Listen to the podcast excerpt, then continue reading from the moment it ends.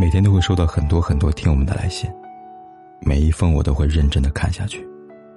如果你也想给凯子写信的话，可以在微信公众号里搜“凯子”，凯旋的凯，紫色的紫。关注订阅，点击第二个菜单栏的倾诉，就可以给我写信了。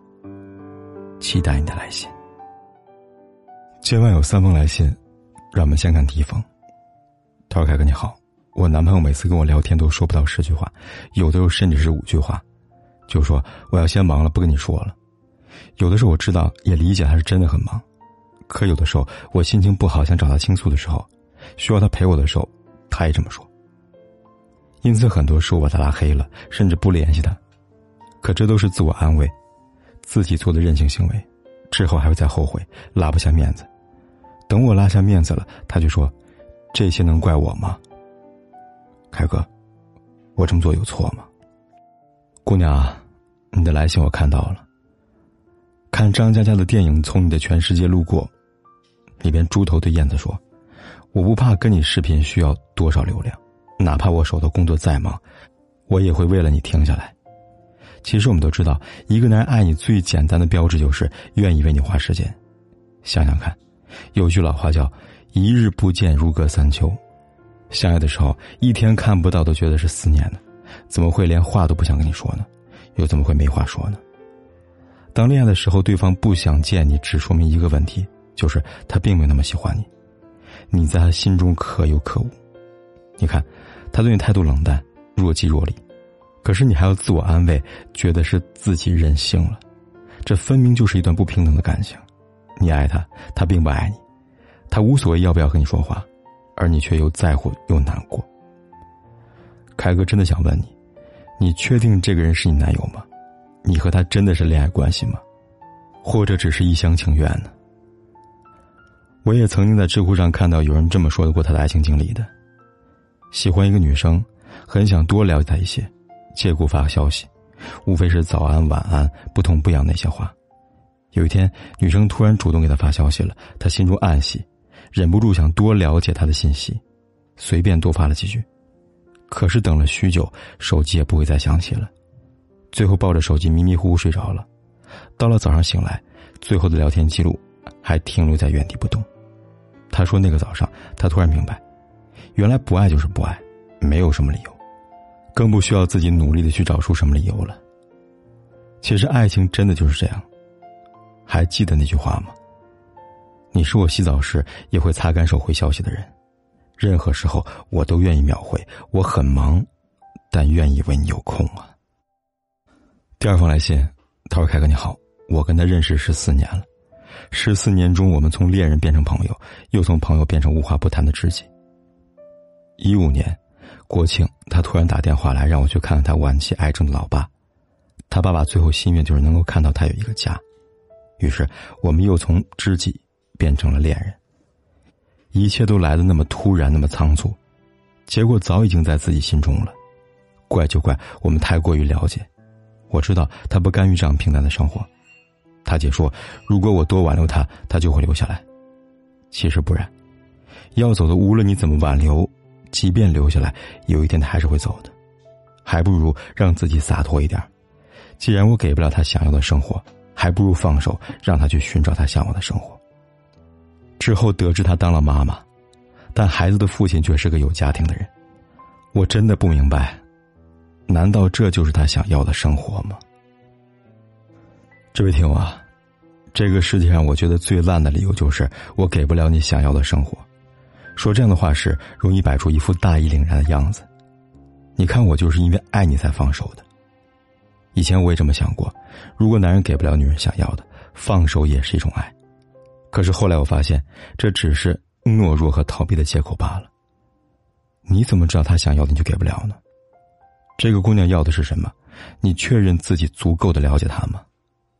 不是的。当一个男人真正爱一个女人时，他不是去说自己给不了他想要的，而是真正的走进她心里，看一看她想要的究竟是什么。凯哥很负责任的说，所有的女人内心真正需要的是爱。是一个男人能为她撑起未来的那种爱。女人不是不甘于平淡，女人只是不甘于没有被一个男人真正体贴的爱过。既然你从来没有真正的去了解他想要的生活是什么，你现在又怎么知道他的生活是不是他想要的呢？不过看他的现状，你应该也能明白了。其实他想要的，没有你想象的那么多吧。第三封来信，他说：“凯哥，我是一个二十一岁女生，一直听你节目好久了。今天我想说说我的事，藏在心里的事。在我八岁的时候，妈妈因为心脏不好要动手术，那个时候我很心疼。我是个孩子，我觉得我没有童年，童年一直活在痛苦里。我以为生活会慢慢变好。”可是，在二零一一年，我爸爸被检查出身体不好要动手术，那个时候真的是晴天霹雳。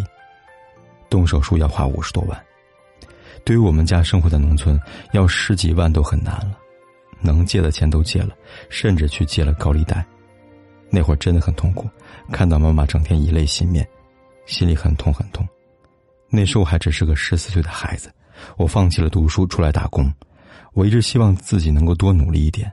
再努力一点，那样就会变得更好了。曾经一度想过自杀，但想了很多，还是放弃了这个想法。当我们还清了债务，我以为生活会好了，可是没想到我还是输了。今年我身体一直不好，去检查了，结果让我崩溃了。我不想去医院，那种无助很痛苦。凯哥，我该怎么办啊？凯哥，你一定要回我信啊！这个事情藏在我心里很久很久了。对不起，我一边写一边哭了。姑娘，看完你的来信，我的心里面是五味杂陈的，很不是滋味凯哥不知道该怎么安慰你，也不知道我的安慰对你来说有没有用。确实，这个世界上没有什么比来势汹汹的疾病更可怕的东西了。但人生要么就是坚持，要么就是放弃，没有人可以找到第三种选择。对于你目前所经历的一切，我想我也好，很多读者也好，可能都很难真正的去感同身受，因为很少有人可以像你那么坚强啊。也没有几个二十一岁的姑娘能做到凭借自己努力还清家人看病欠下的高额的债务，更很少有人和你一样面对自己和父母一样的健康的厄运。尽管不知道我的回信能不能给你一点力量，但凯哥还是想给你鼓劲儿，给你加油。也只能是希望我的祝福以及大家的祝福，能给你带来对未来的希望吧。也请大家在评论区留言，请大家一起给这个姑娘加油，一起为她祈祷，祝她拥有健康的身体，也祝福他们一家人吧。多少人走着？好了，今晚的来信呢就说到这里了。如果你也想把你的故事和你的困扰告诉凯哥的话，可以来信告诉我。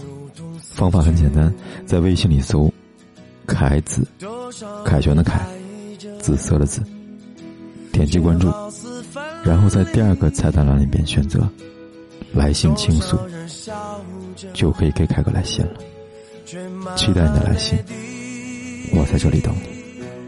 谁知道我们该去向何处？谁明白生命已变为何物？是否找个借口继续苟活？或是展翅高飞，保持愤怒，我该如何？存